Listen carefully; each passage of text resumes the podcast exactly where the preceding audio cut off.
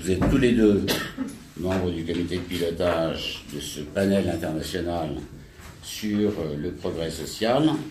Je vais vous laisser présenter le panel et la nature de vos travaux. Je voudrais quand même dire combien le travail que vous avez réalisé me paraît imposant, important et opportun. Euh, vous partez d'un constat qui est quand même assez alarmant, disant euh, les, la pauvreté s'est réduite, mais elle reste importante. La démocratie s'est propagée dans quelques pays nouveaux. elle est loin de euh, de régner dans l'ensemble de, nos pays. Et malgré tout ça, les injustices continuent à progresser. Le sentiment d'injustice progresse encore plus fortement que l'injustice elle-même. Euh, et, d'une manière générale, on a le sentiment que le modèle, disons, de social-démocratie à l'européenne est un peu en panne. Or, justement, les pays émergents ont tendance à imiter ce modèle sans inventer ce qu'on aurait pu espérer être une troisième voie qui permettrait à la fois de répondre aux exigences du développement économique, du progrès social et de la soutenabilité ou du développement durable. Donc un vrai enjeu, euh, un diagnostic très étayé euh, sur un très grand nombre de pays, avec une approche résolument pluridisciplinaire et euh, des pistes pour en sortir, si je puis dire, avec les makers. D'accord donc, euh, Marc, c'est vous qui nous parlez du panel ah. Oui, je vais vous faire une, brève introduction, puis je passerai la parole à Marie-Laure et je, finirai après.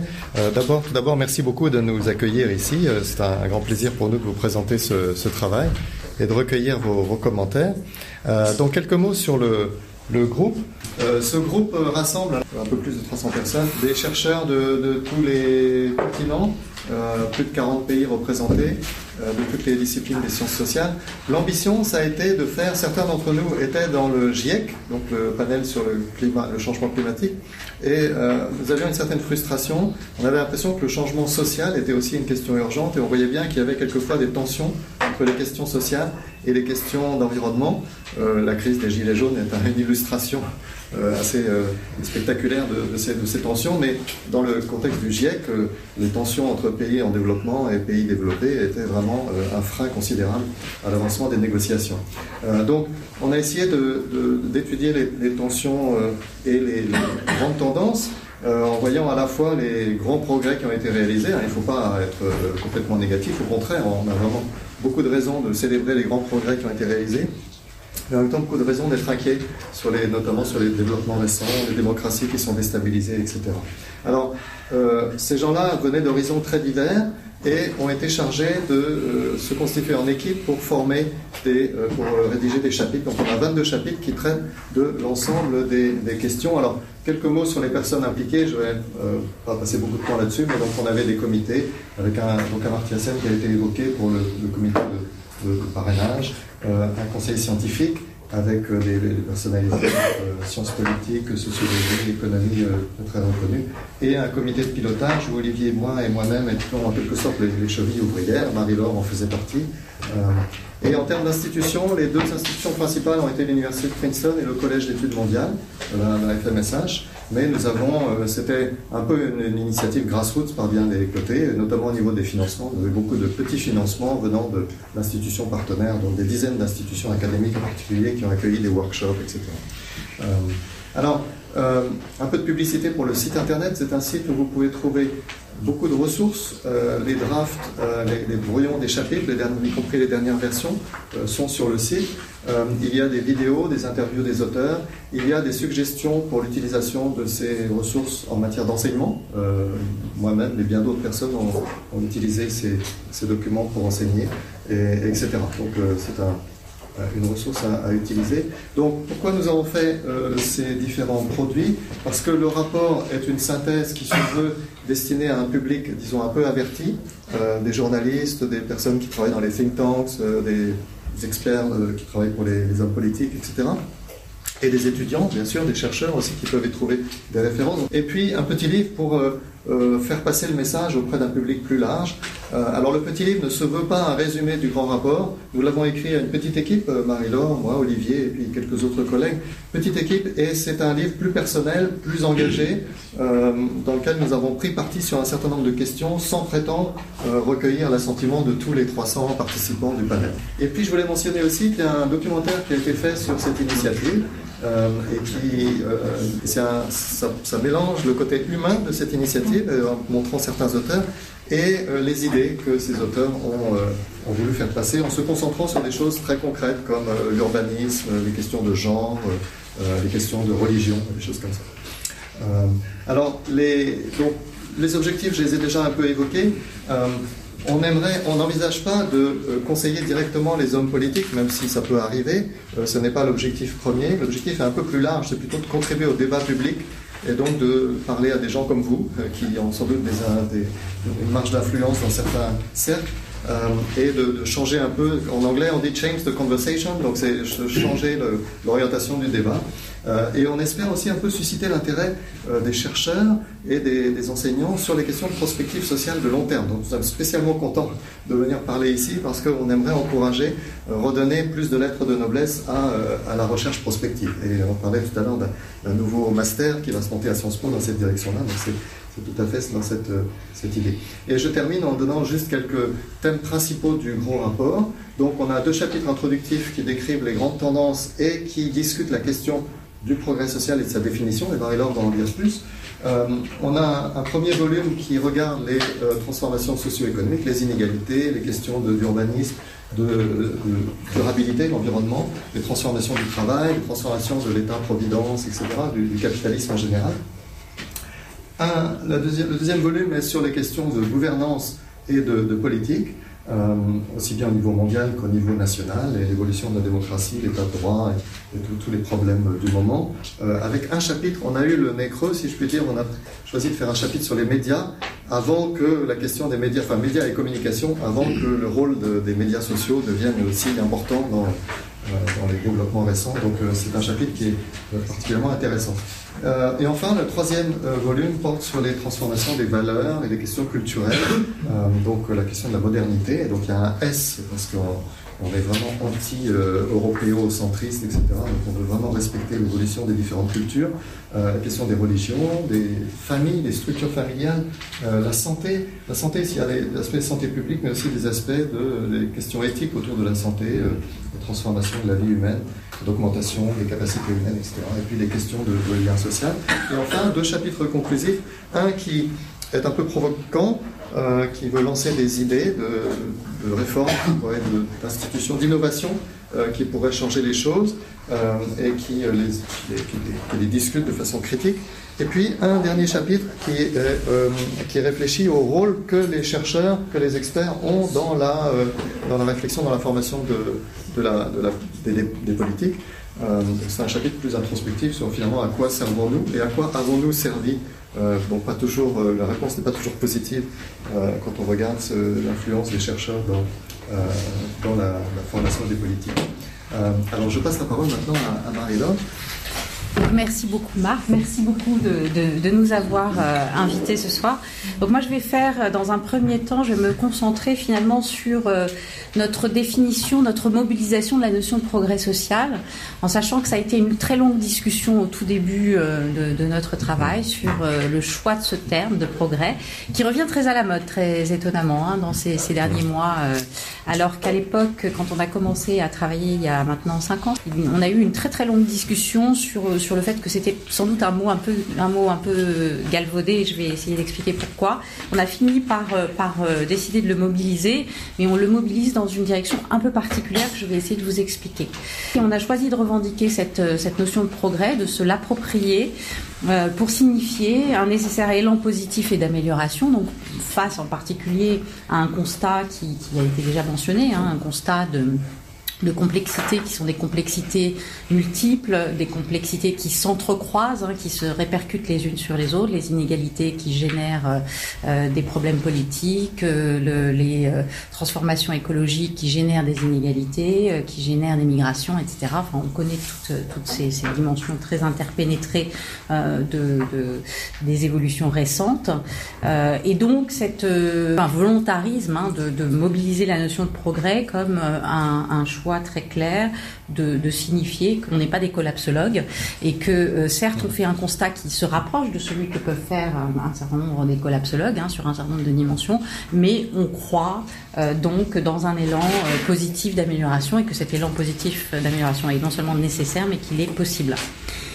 À travers, par contre, l'association des deux termes progrès et social, euh, on veut là souligner euh, ce qui a souvent manqué dans la mobilisation de, cette notion de progrès sur les 150 dernières années. On veut donc euh, souligner la réelle complexité et la multidimensionnalité de ce nécessaire élan positif.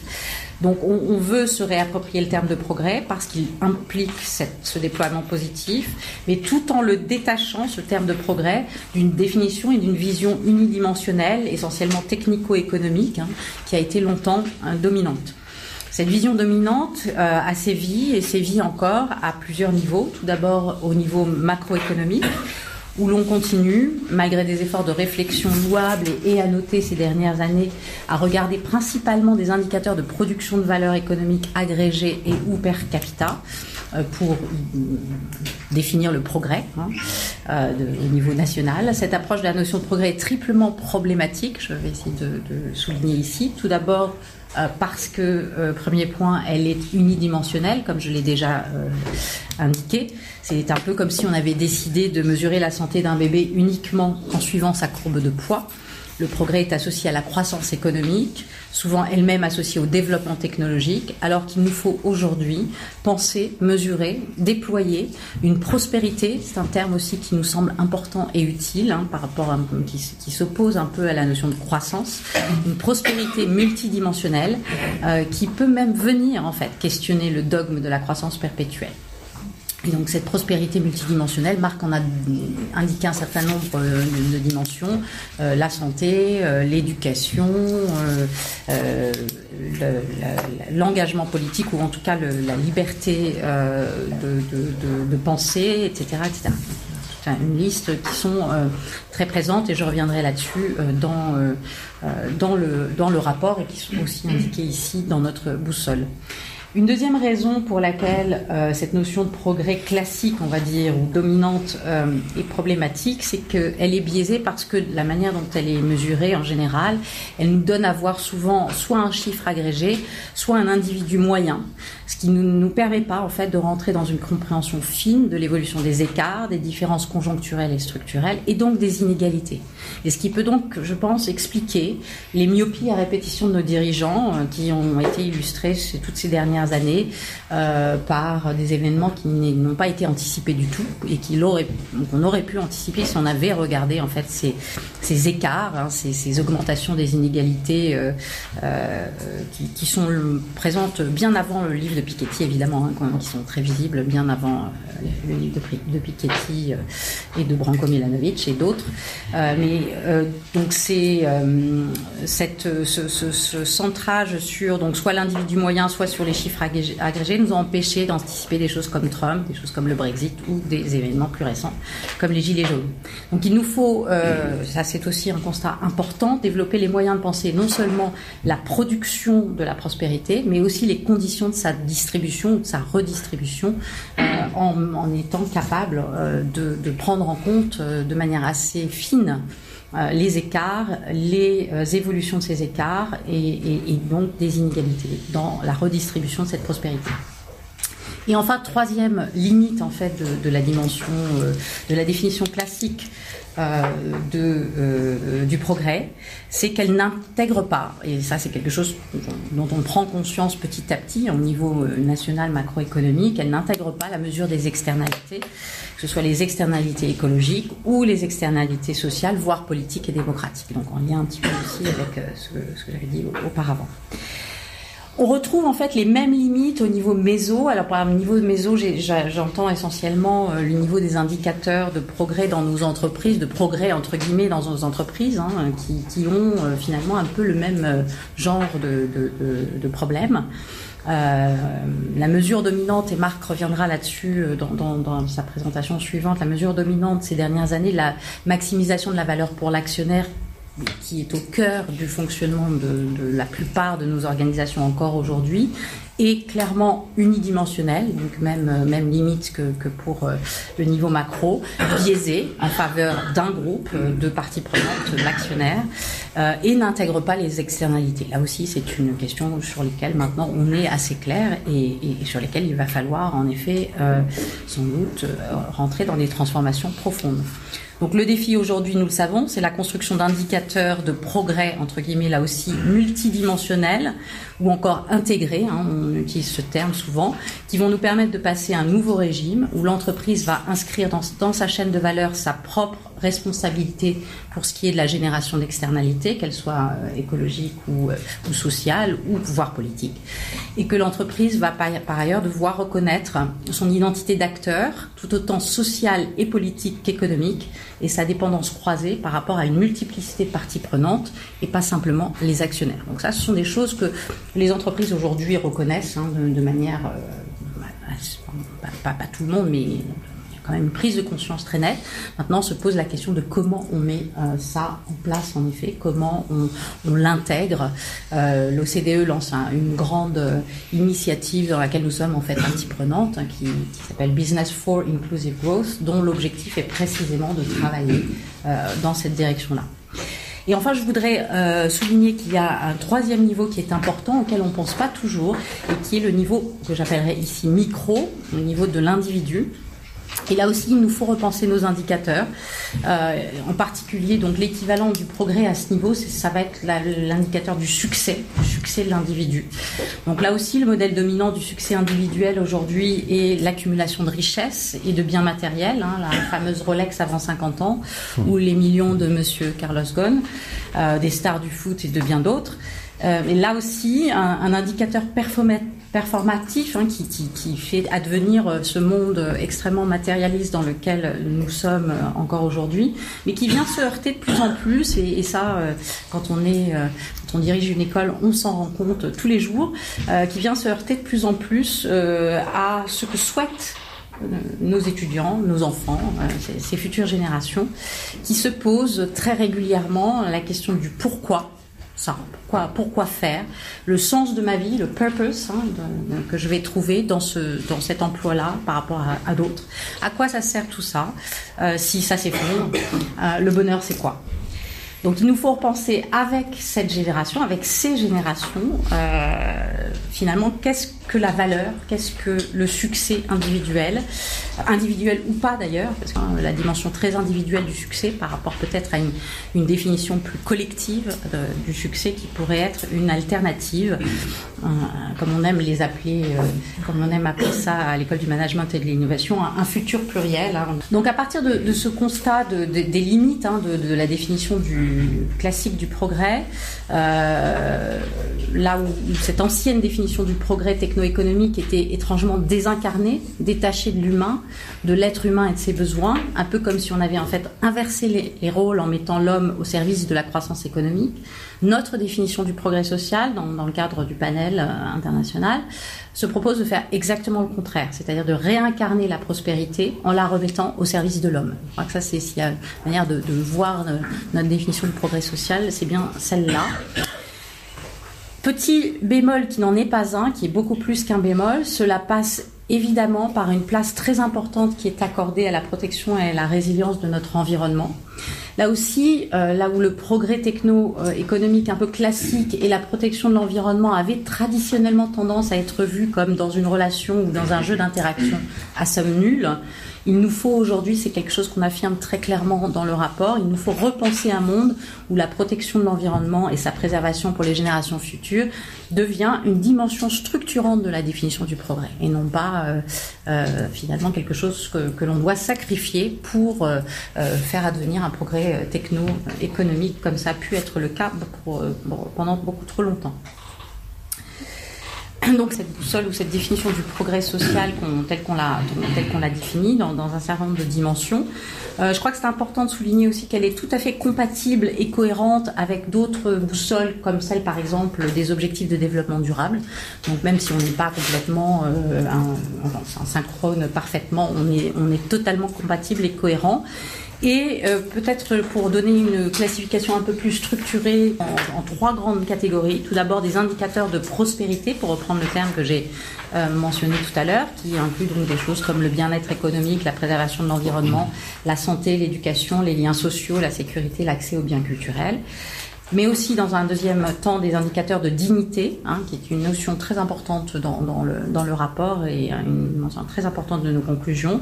Et donc dans ces indicateurs de dignité, on a la liberté, la non-aliénation, le respect du pluralisme, l'estime, la reconnaissance, respect des droits fondamentaux, donc toutes ces choses que vous retrouvez ici. Et enfin, un troisième grand euh, euh, qui correspondent en fait à des principes qui sont des principes plus larges de justice et d'action qui sont euh, plus difficiles à mesurer et qui quelque part pourraient représenter une forme d'architecture d'un monde où le progrès social pourrait euh, se déployer. Donc ces principes sont ici indiqués comme bénévolence, générosité, transparence et démocratie, solidarité, etc. Donc à partir de là, va se poser maintenant la question dans une deuxième partie de ce que what is to be done, comme euh, d'autres l'ont dit avant nous, que devons-nous faire ou que pouvons-nous faire pour aller euh, dans cette direction euh, d'un progrès, d'un progrès social? Marc nous parlera de toute la nécessaire refonte du libéralisme économique et politique. Moi, je vais me concentrer à ce stade en quelques mots sur ce que j'aime appeler la nécessaire refondation d'un software, du software de notre système. Euh, comment euh, former les générations d'aujourd'hui et de demain pour qu'elles intègrent et qu'elles imposent à nos institutions, euh, le terme imposer est, important je crois, à nos institutions et à nos organisations, cette nouvelle boussole du progrès social. Là, je vais simplement identifier quelques pistes sur lesquelles, évidemment, on essaye de travailler euh, dans le cadre de l'école du management et de l'innovation. Ça fait c'est en partie euh, très très cohérent avec notre projet, mais qui, me semble beaucoup plus large et, sans doute des pistes à, relayer de manière euh, systématique si on le peut. Tout d'abord, évidemment, il y a la question, se pose la question de la compétition dans nos systèmes éducatifs, et je crois que ça c'est quelque chose qu'il va falloir repenser en profondeur. Ce sont des choses qui sont bien sûr pensées depuis longtemps dans les systèmes nordique, euh, la compétition qui, que l'on trouve évidemment euh, symboliquement attachée au classement, aux notes, etc. Donc il va falloir euh, en profondeur repenser nos systèmes indicatifs pour minimiser cette dimension de compétition qui a tendance, je pense, à être très directement liée à la situation actuelle qu'on voit dans, notre pays d'une espèce de désincarnation de l'élite, en fait une espèce de, séparation totale entre une élite et, et, le reste du pays. Donc il faut sans doute repenser des systèmes d'incitation euh, beaucoup moins compétitifs, beaucoup plus collaboratifs euh, pour apprendre. Et donc, euh, encore une fois, ça passe par un questionnement des notes, en tout cas à un certain niveau de nos systèmes éducatifs, ce qui commence à être fait en primaire, mais jusqu'où faut-il aller euh, pour ça? Ça passe évidemment par euh, euh, l'introduction de plus en plus systématique de projets collaboratifs dès, le plus jeune âge, etc., etc. Donc il y a tout un tas d'outils. Deuxième élément à, réfléchir, c'est évidemment la question de la pensée complexe, hein, puisque je l'ai souligné très très rapidement, mais toutes ces dimensions qu'on identifie comme à la fois des problèmes et des sources, éventuelles de solutions sont euh, interpénétrés, euh, très liés, euh, très connectés. Et donc, il nous semble de plus en plus nécessaire de réussir à faire penser complexe nos, nos, jeunes le plus tôt possible. Alors peut-être petite, là aussi, le, modèle vient souvent du Nord et donc un petit petit flash sur ce que fait la Finlande depuis maintenant deux ans, avec un objectif de généraliser à horizon 2020 à l'ensemble de son système éducatif euh, d'évacuer en fait finalement un apprentissage qui serait basé sur les disciplines classiques, géographie, histoire, maths, etc. et de redéfinir l'apprentissage autour de ce qu'on appelle le phenomenon-based learning, donc les phénomènes, euh, des thèmes. Euh, des thèmes larges comme par exemple l'Europe, l'eau, l'énergie, le changement climatique, l'humain, qui sont les points de départ d'une approche pédagogique totalement holistique. Donc c'est plus que transdisciplinaire ou plus que pluridisciplinaire, on a vraiment une approche holistique autour de ces thèmes. Donc là, pour l'instant, on est à, des phases de progression de, cette expérience, entre guillemets, euh, finlandaise, euh, dans la mesure où, l'ensemble de l'enseignement n'a pas été totalement réformé, mais l'objectif est d'aller totalement dans cette direction à tous les niveaux, en fait, hein, de l'enseignement. En sachant que la, Finlande est toujours très bien placée dans les classements euh, de qualité d'enseignement, je pense que c'est une expérience qui, mérite d'être explorée, d'être regardée. C'est certainement une expérience qu'on n'a pas forcément vocation à répliquer de manière aussi large et à tous les niveaux, mais qui, doit certainement nous inspirer euh, pour aider à, cette réflexion de la pensée complexe, pour reprendre un mot de Marcel Mauss, penser finalement tous ces phénomènes euh, toutes ces, réalités du monde dans lequel on est comme des euh, faits sociaux totaux et, et, développer, déployer des outils de compréhension qui soient à la hauteur de cette complexité.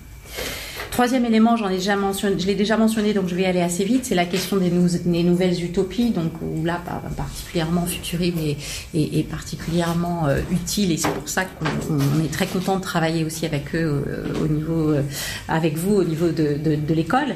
Donc l'idée de, sortir d'une finalement d'un motto à la Margaret Thatcher, there's no alternative, hein, Tina, non l'idée qu'en effet il nous faut réinventer des utopies, il faut réinventer des futurs pluriels. Euh, et, pour cela, il faut ouvrir le spectre des possibles et donner les outils aux jeunes pour ouvrir le spectre des possibles. Parce qu'à la limite, nous, c'est au-delà donc des, utopies, il y a évidemment la question de l'articulation du penser et du faire. Là aussi, ça se traduit euh, dans des réflexions sur les, modes pédagogiques, c'est-à-dire qu'il nous faut intégrer de manière beaucoup plus étroite le penser et le faire. En particulier dans les, dans les universités, dans, dans, les grandes écoles, on a plutôt tendance à penser qu'à faire.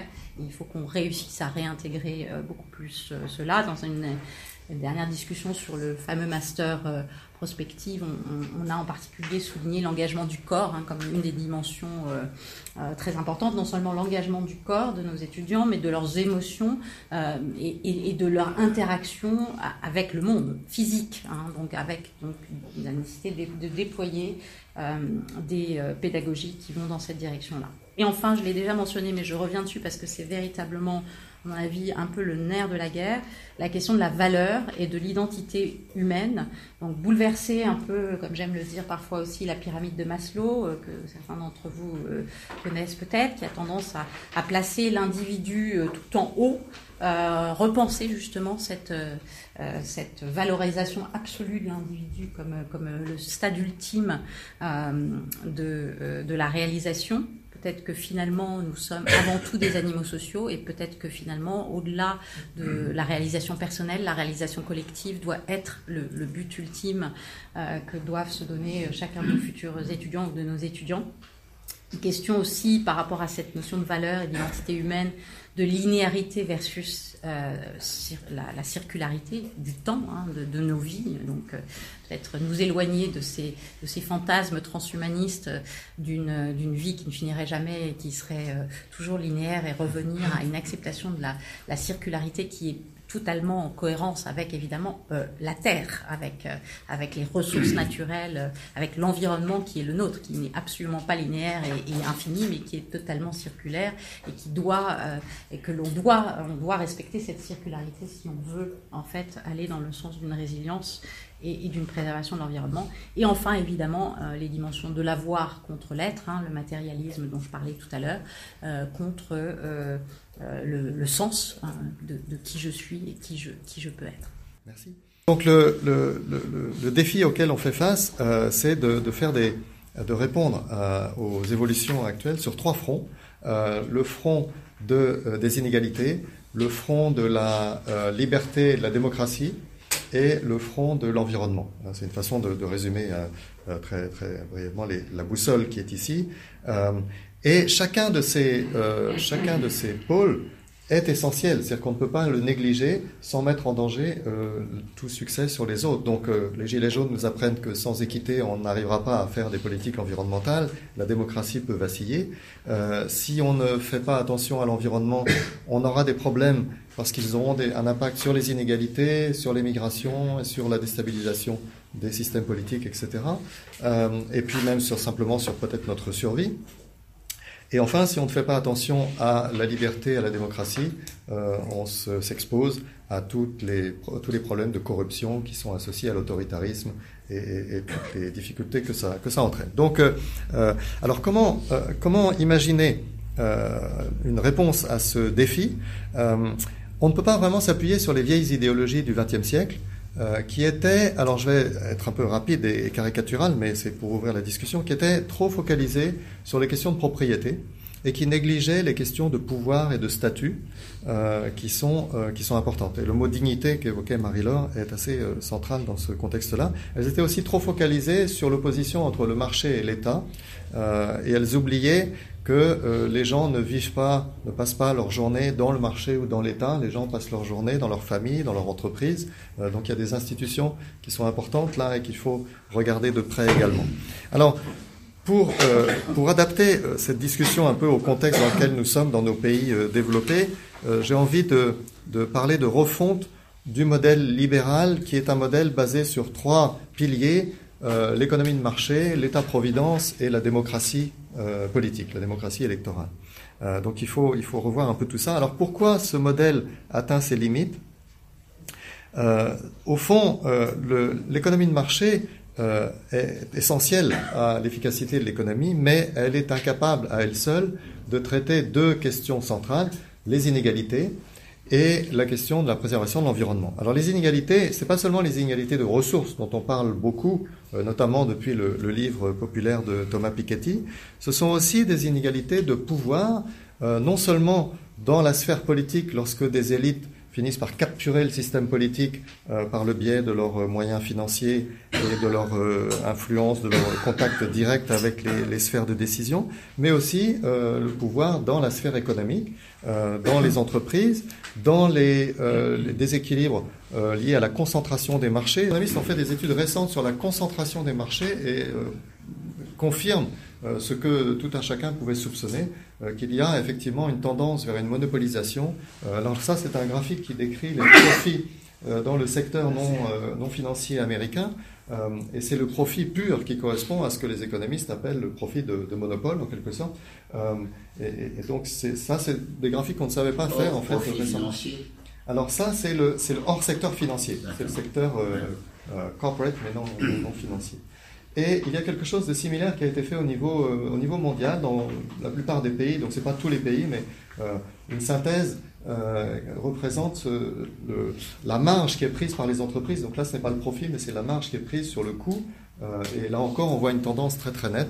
Euh, donc ça, c'est des, choses qui se, qui se confirment. Alors aux États-Unis, c'était resté caché parce qu'à l'époque de Reagan, ils avaient cassé le thermomètre, ils avaient supprimé l'analyse de la concentration des marchés. Donc maintenant, ils ont recommencé à fournir des données et, euh, et on s'aperçoit qu'effectivement, il y, a, il y a du travail de ce côté-là. Donc il y a, il y a aussi euh, la question du pouvoir, non seulement de l'entreprise sur le reste, sur le marché et sur la société, mais aussi le pouvoir à l'intérieur de l'entreprise euh, qui peut être facilement capturé par une petite oligarchie. Puis il y a le problème du pouvoir au niveau global. La gouvernance de l'économie mondiale est euh, largement le fait des grandes entreprises transnationales et des organismes intergouvernementaux euh, qui, sont, euh, qui sont sous la coupe des pays riches et qui sont les, principaux bailleurs de fonds de ces, de ces, de ces organismes. Donc, le, les inégalités et les externalités. Alors, les externalités, euh, quand on parle d'externalités, on pense aux externalités environnementales, et c'est effectivement très important, mais il y a aussi des externalités sociales.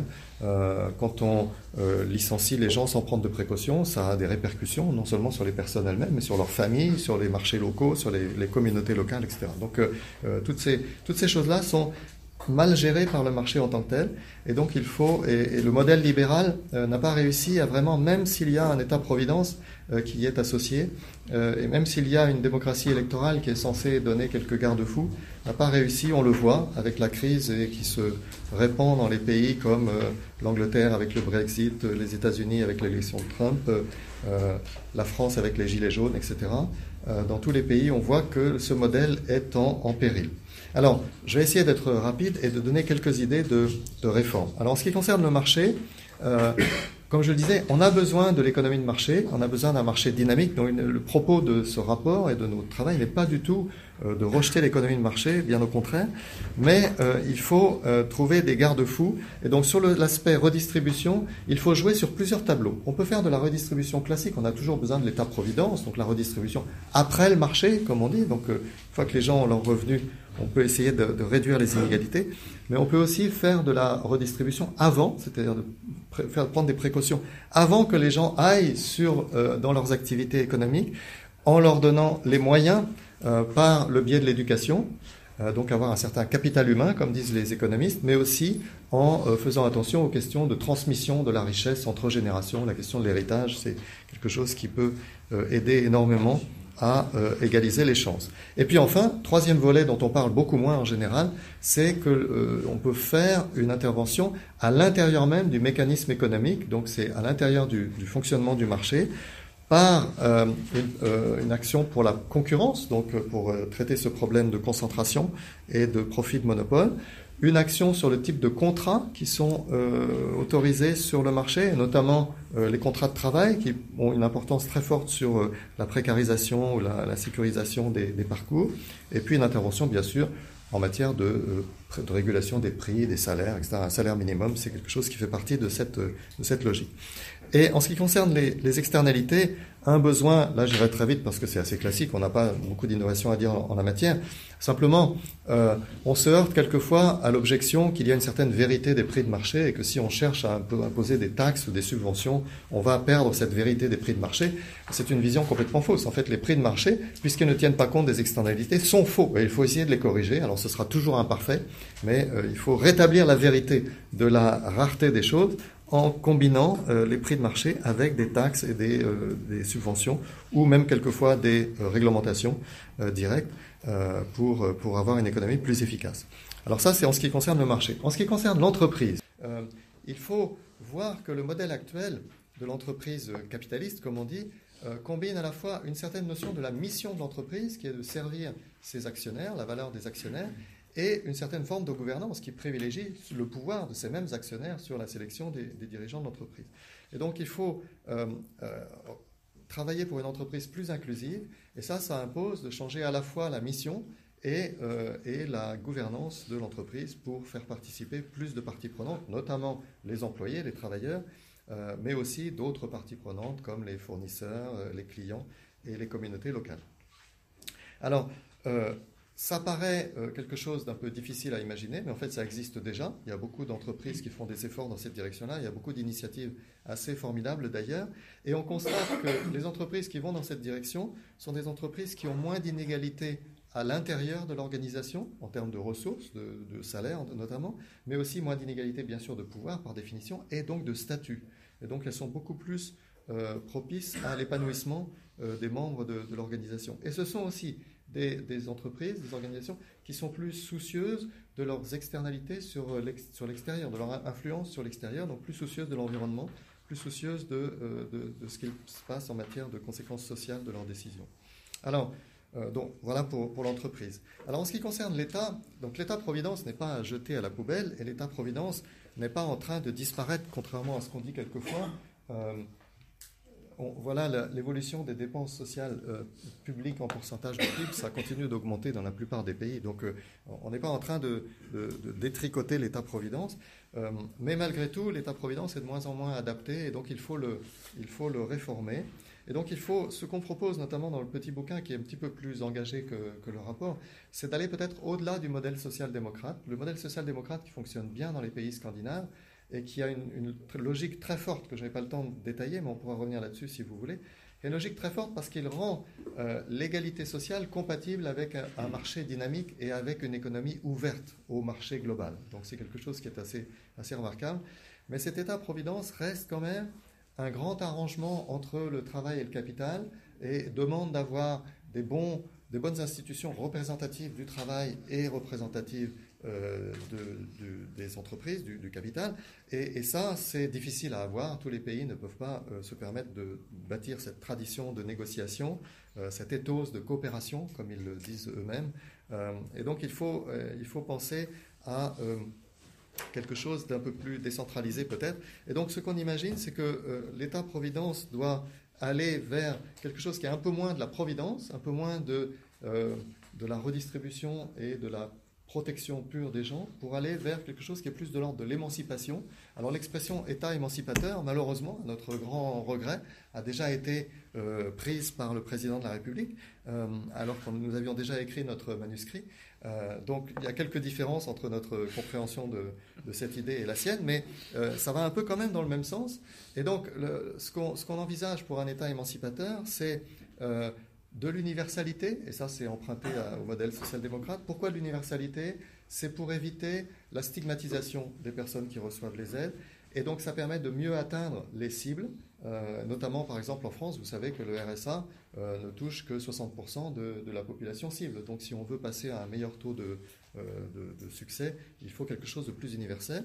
Et c'est aussi une garantie d'un soutien politique plus large. Quand les gens sont tous partie prenante de l'arrangement, c'est plus facile de le, rendre, de le rendre viable. Et donc ça, ça peut impliquer de prendre sérieusement l'idée d'un revenu universel de base. Euh, c'est quelque chose dont, on peut discuter, je le mentionne là, on, pourra revenir là-dessus si, vous le voulez. Euh, mais c'est euh, donc l'État émancipateur, c'est un État qui va euh, pas seulement s'occuper de redistribuer de la richesse, mais aussi qui va s'occuper de faire ce que je disais, c'est-à-dire de faire en sorte que l'économie elle-même euh, fonctionne mieux en changeant les règles du jeu, en faisant attention que les organisations, notamment les entreprises, soient plus démocratiques, que les, contrats aient la forme qu'il faut, etc. Donc que la concurrence soit mieux protégée. donc ça, c'est on n'associe pas, par exemple, la politique de concurrence à l'État-providence habituellement, mais ça devrait en faire partie parce que ça a un rôle important sur les sur les inégalités. Et enfin, un dernier point sur l'État. Euh, les externalités peuvent être une source de revenus pour l'État. Ça serait bien que l'État taxe un peu moins les revenus du travail euh, et taxe un peu plus les externalités. Donc une taxe carbone, ça peut servir à alimenter le budget de l'État et à faire de la politique sociale. Et oui, mais ça, si on ne l'explique pas, les gens ne le comprennent pas. Euh, et, et, et, on peut aussi envisager de taxer les rentes, les rentes de monopole, donc les, les, les politiques de, les politiques de euh, de, concurrence euh, pourrait en fait s'appuyer un peu plus sur des aspects financiers, euh, etc.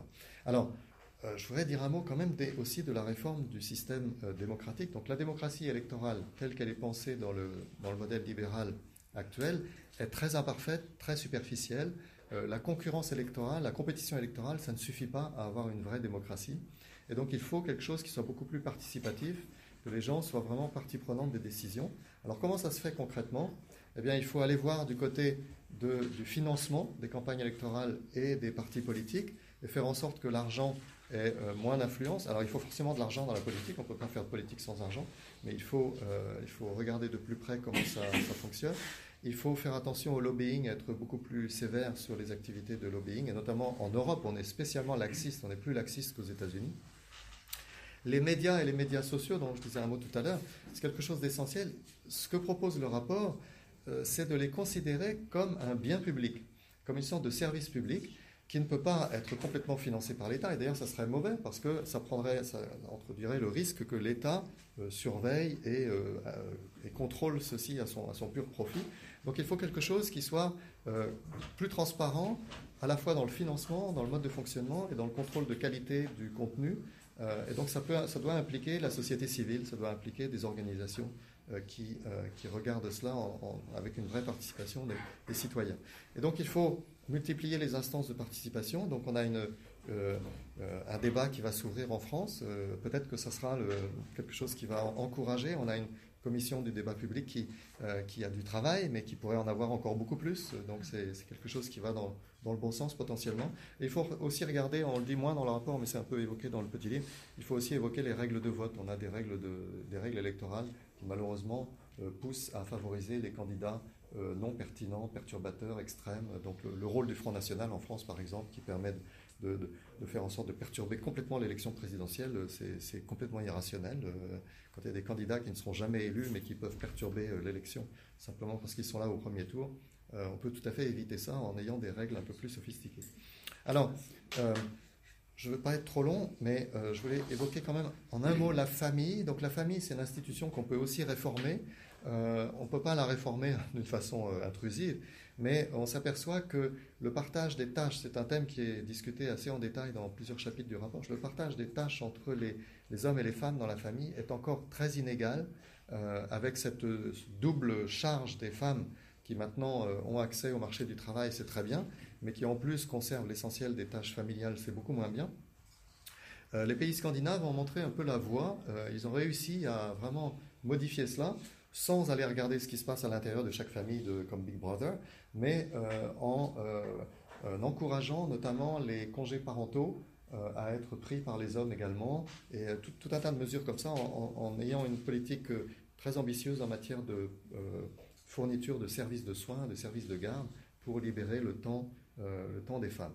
Alors, pour conclure, euh, on a, euh, est-ce que, est que ceci permet de répondre aux défis Et en, particulier, les gens ont en tête deux défis un peu plus concrets, qui sont l'automation et la globalisation, qui, a pris des, formes un peu, disons, qui, qui, suscitent la contestation. Alors, l'automation, Comment on peut y répondre? Alors, on ne sait pas si ça va être aussi, euh, aussi perturbateur qu'on le dit, mais c'est possible, et donc il faut s'y préparer. Donc, il faut euh, investir sur la formation permanente, donc changer le système éducatif pour que ce ne soit plus seulement l'éducation initiale, la formation initiale, mais aussi la formation permanente. Euh, envisager donc de jouer sur le revenu garanti pour faire en sorte que, en quelque sorte, les robots financent les gens qui n'ont peut-être moins de travail. Et euh, quelque chose qui est un peu plus original et qui est dit moins souvent, c'est qu'on peut vraiment, et les, les, réformes que nous proposons iront dans ce sens, on peut changer l'orientation du progrès technique. Le progrès technique ne s'impose pas à nous, il est construit par les hommes et les femmes qui innovent et qui décident d'appliquer des innovations. Euh, et donc quand on change, par exemple, la gouvernance dans les entreprises, on observe que l'innovation prend une forme qui est beaucoup plus favorable à l'épanouissement des travailleurs ou à la protection des emplois euh, que lorsque on est dans des entreprises plus, euh, plus, classiques. En matière de globalisation, je voulais quand même dire un mot à ce sujet-là parce que les hommes politiques ont intérêt à nous dire qu'ils n'ont plus de marge de manœuvre. Et c'est faux. Il y a des, marges de manœuvre importantes et je vais quand même vous montrer ces, ces transparents qui montrent que voilà, ça c'est le, degré de redistribution qui est fait dans différents pays. Donc le point du haut, c'est l'inégalité avant, euh, avant, avant transfert, avant impôt et transfert, et la flèche du bas, c'est l'inégalité après. Alors, ce qui est important dans, cette, dans ce graphique-là, c'est simplement qu'il y a une grande diversité. Ce qui montre que les pays ne sont pas tous obligés de réduire la voilure en matière de redistribution. Il y en a qui font encore énormément, mais d'autres qui font beaucoup moins. Donc il y a vraiment une marge de manœuvre. Il y a des choix politiques qui sont faits ou des choix institutionnels. Euh, et donc on ne nous raconte pas d'histoire. Euh, même si la globalisation, c'est une contrainte, euh, il y a encore quand même la possibilité de faire des choses dans le cadre de la politique, de la politique nationale. Euh, voilà, mais c'est vrai qu'il faut quand même traiter des questions. La question de l'évasion fiscale en particulier est tout à fait centrale. Il y a des gros efforts qui sont faits, euh, notamment sous l'égide de l'OCDE, euh, mais c'est encore trop trop lent. Et un gros problème qui est plus difficile à résoudre, et là nous n'avons pas vraiment la solution, c'est la gestion des communs globaux. La, question climatique est un exemple central, ça n'est pas le seul. La question des migrations en est un autre. Là, on, a l'impression que les États sont un peu en difficulté pour euh, vraiment avoir la volonté politique de mener à bien, mener à bien la, la coopération qui s'impose. Et on voit que la déstabilisation des politiques, des institutions des systèmes politiques nationaux est, un problème essentiel parce que c'est ça qui déstabilise la coopération internationale. Hein. Donc euh, tout, ça va ensemble. La bonne santé de la politique nationale est essentielle pour avoir de la coopération internationale. Donc ça, ça m'amène au dernier point pour répondre à la question que vous m'avez posée au début, qui est au fond qui peut faire quoi dans cette affaire-là? Quels sont les acteurs du changement?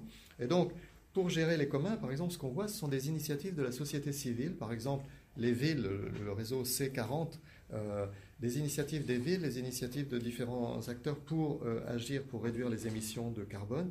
Euh, voilà des choses qui peuvent, qui peuvent pousser les entreprises aussi. Il y a certaines, des réseaux d'entreprises qui vont dans cette direction-là.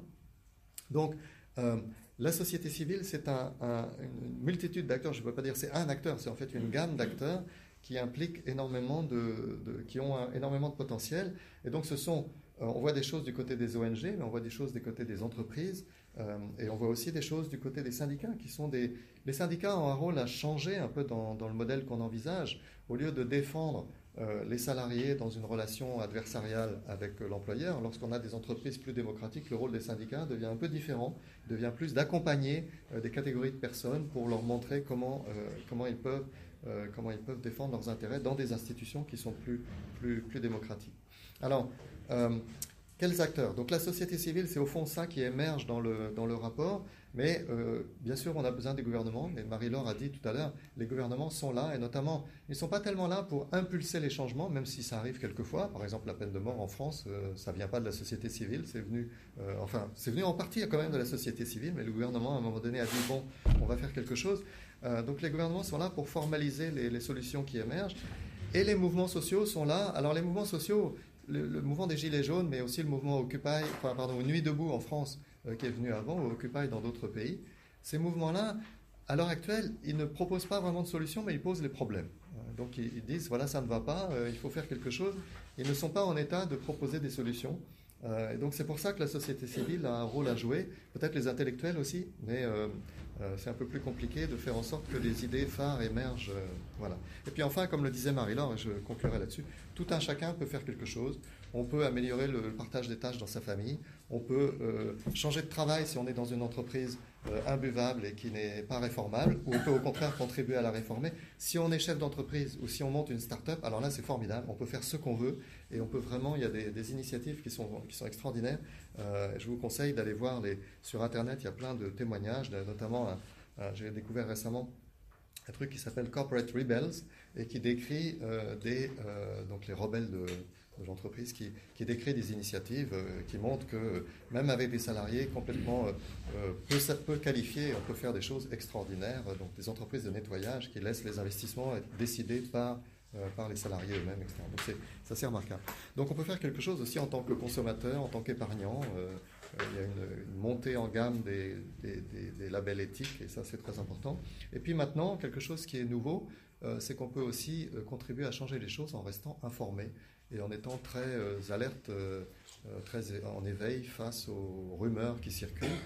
ça va de, moins en moins de soi aujourd'hui. Donc c'est un acte de militance au fond que de rester informé et d'aller chercher les bonnes sources euh, d'information. Et puis enfin, bien sûr, euh, le, rôle de citoyen n'est pas à négliger pour que les gouvernements jouent leur rôle au moment où ils sont, utiles. Mais voilà, donc en gros, euh, s'il y a quelque chose qui reste un gros point d'interrogation dans les trois volumes, c'est au fond comment, qui va tirer la ficelle. Et donc ça, n'est pas, ça n'est pas une histoire linéaire, c'est des initiatives diverses, variées, selon le contexte, qui peuvent pousser dans le bon sens. et on ne peut pas vraiment espérer que ce soit une histoire simple à laquelle on fait face. Ce sera une histoire forcément compliquée. Merci, merci beaucoup à vous deux. Euh, merci. merci. merci.